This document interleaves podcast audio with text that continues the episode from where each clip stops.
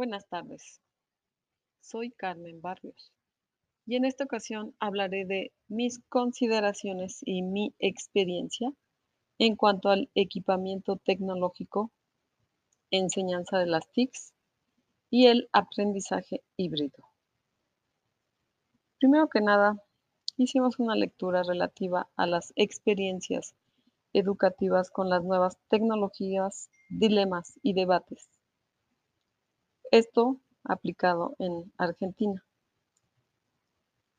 Además, a mi parecer, fue una lectura antigua, por lo menos de más de 10 años.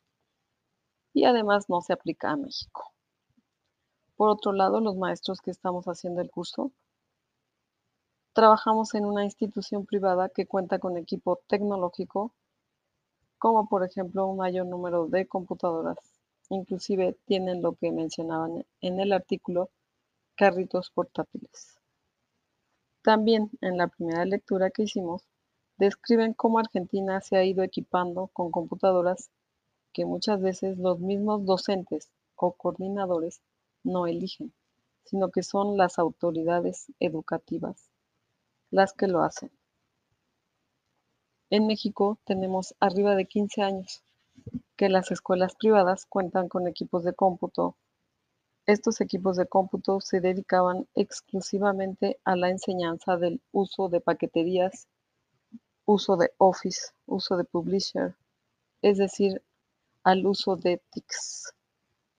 Actualmente las escuelas continúan con estas materias de enseñanza de las TICs. Sin embargo, estos aprendizajes han permeado en la aplicación de las TICs en otras materias, por ejemplo, en la enseñanza de arte.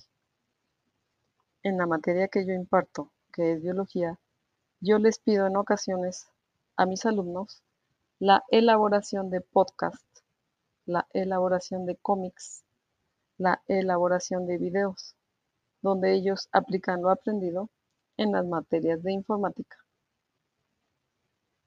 Previa a la pandemia, toda la educación era presencial y ya se manejaban diversas tecnologías de informática. Cuando inició la pandemia, todos los maestros improvisamos en cuanto a la plataforma tecnológica a usar. Con el paso del tiempo, la dirección y las coordinaciones definieron y contrataron las plataformas tecnológicas a usar. Con el transcurso del tiempo, nos hemos hecho expertos en la educación en línea.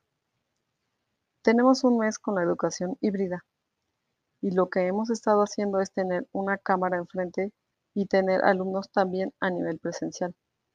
Sin embargo, dista mucho de una educación híbrida de calidad. Creo que lo que nos está haciendo falta son recursos tecnológicos didácticos adecuados a cada materia que se puedan aplicar en una educación híbrida. La definición de aprendizaje híbrido es lo de menos. Lo importante es ver qué elementos tecnológicos, pedagógicos e inclusive psicológicos requerimos los maestros para poder tener un aprendizaje híbrido exitoso.